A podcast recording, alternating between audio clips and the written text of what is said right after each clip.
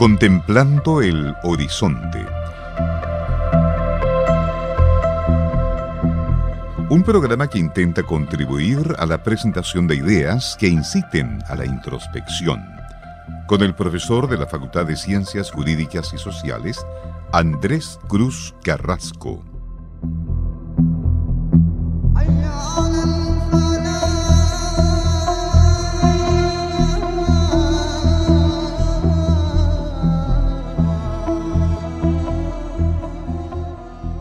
Bienvenidos a esta nueva edición de su programa Contemplando el Horizonte.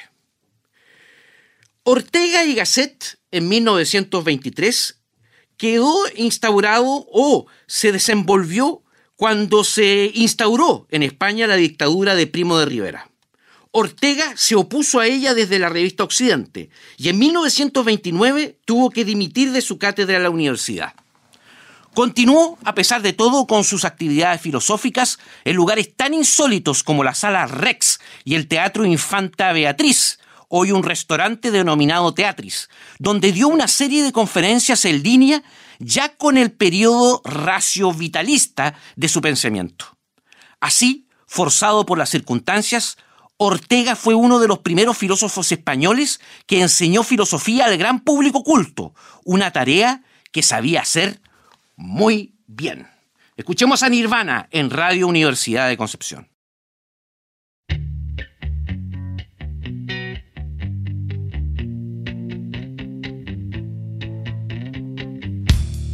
I'm so happy cause today found my friends in my head.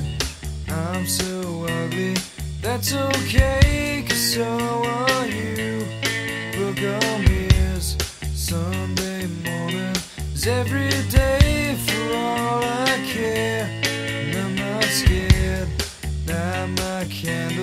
in our days, cause I found God. Yeah!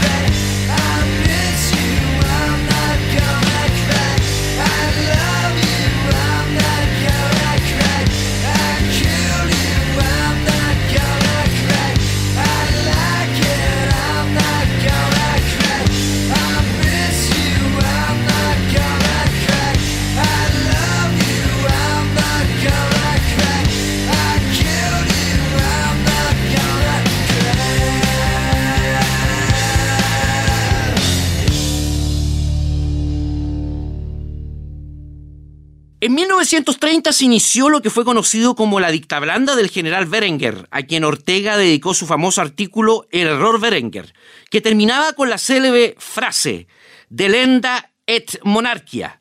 Más tolerante que Primo de Rivera, Berenguer le permitió recuperar su cátedra pero su interés por la política activa iba en aumento y le llevó a convertirse en el centro de un grupo de intelectuales que pedían la proclamación de la Segunda República Española. En 1931, cumplido su sueño republicano, fundó con Gregorio Marañón, Pérez de Araya y otros la agrupación al servicio de la República. Gracias a ella fue elegido diputado a Cortes Constituyentes por León, pero Ortega, como le pasó a Platón, no tuvo éxito parlamentario. En las Cortes se lo oía, pero no se le escuchaba, ni se hacía caso de sus críticas hacia los aspectos más sectarios de la política española. No es eso, no es eso, dijo a propósito de la República, en su famosa conferencia del Cinema de la Ópera de Madrid el 6 de diciembre de 1931. La desilusión de Ortega por este proceso, con la deriva republicana, se contagiaría a sus hijos, que cuando estalló la guerra civil y aún sin entusiasmo, se alistaron como simples soldados en el ejército nacional. Decepcionado, volvió a la actividad eh, académica, publicando en 1934 su obra En torno a Galileo. En 1935, siendo ya la figura más sobresaliente del mundo filosófico español, dio a conocer otro de sus libros importantes, La historia como sistema. Escuchemos a Pearl Jam en Radio Universidad de Concepción.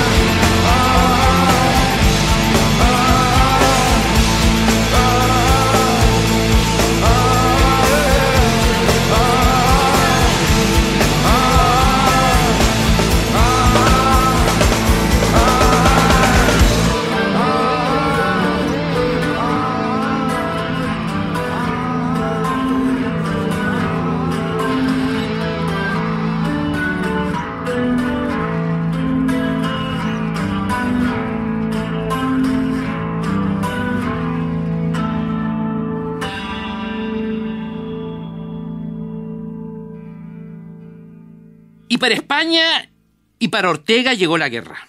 El 18 de julio de 1936, Ortega estaba enfermo en su casa de Madrid, donde se presentaron varios comunistas armados que exigieron su firma, al pie de un manifiesto contra el golpe de Estado y en favor del gobierno republicano. Lo recibió su hija Soledad, que, en una tensa conversación, consiguió convencerlos de redactar otro texto más corto y matizado que al fin fue firmado por Ortega, Gregorio Marañón, Ramón Pérez de Ayala y otros intelectuales. En su artículo en cuanto al pacifismo, escrito ya en el exilio, Ortega recordaba este episodio íntimamente. En ese mismo mes, y a pesar de su grave enfermedad, logró salir de España gracias a los contactos de su hermano Eduardo con algunos grupos políticos de izquierda. Entró así en una etapa de desazón vital que lo llevó a vagar por el mundo. Vivió su exilio primero en Ginebra y París, luego en Holanda y Argentina, hasta que en 1942 se instaló en Portugal, donde escribió su obra Origen y Epílogo de la Filosofía, que en principio iba a ser solo eso, un epílogo para la historia de la filosofía de su discípulo Julián Marías. En 1949, José Ortega Gasset era un residente de Lisboa, ciudad en la que vegetó desde hace la broma de siete años, señala. En la España de Franco tenía demasiados enemigos, aunque llevaba 13 años guardando silencio sobre su país, reducida su vida pública casi al cero, dice, 13 años de mi del vida suspensa son un fuerte y grave bocado dado al tiempo. Y a mí, tiempo, que, como el de todos, tiene sus horas contadas. No tuvo relación oficial con la universidad, pero tampoco vivió de espaldas a la España real. Siempre le sorprendía el hambre de vivir del pueblo español. Escuchemos a James Addictions en Radio Universidad de Concepción.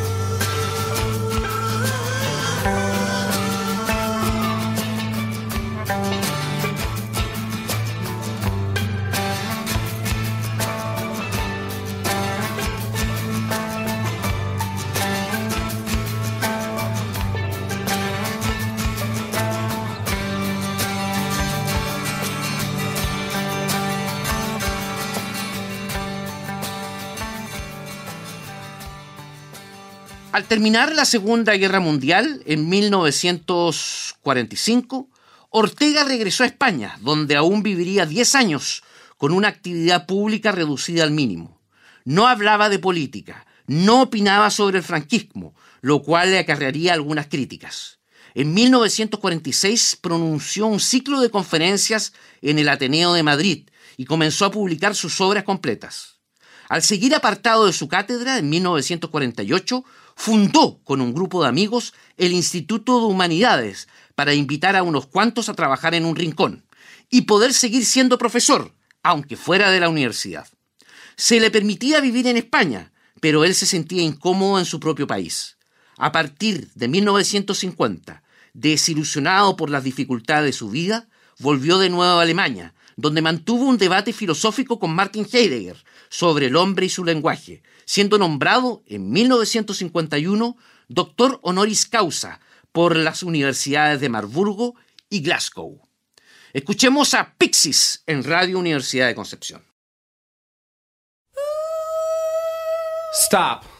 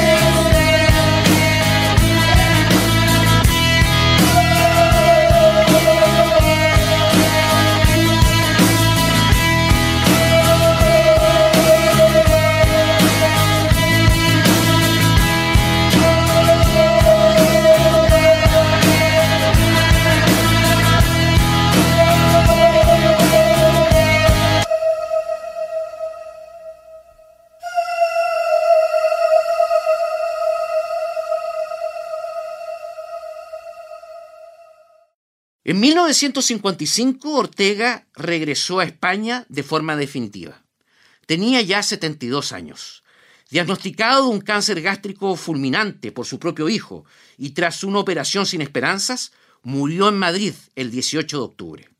Sus últimas horas fueron muy españolas, ya que su esposa católica quiso que el gran laico se entrevistase con un sacerdote. Del resultado de esta entrevista, tan comentada luego por partidarios y detractores, quedó el testimonio, discreto y poco clarificador, del propio padre Félix García, que dijo, no enturbiemos lo que pertenece al secreto de Dios y a la inmensa piedad de la muerte con apreciaciones aleatorias que caen del lado de acá. Hasta un próximo programa de Contemplando el Horizonte.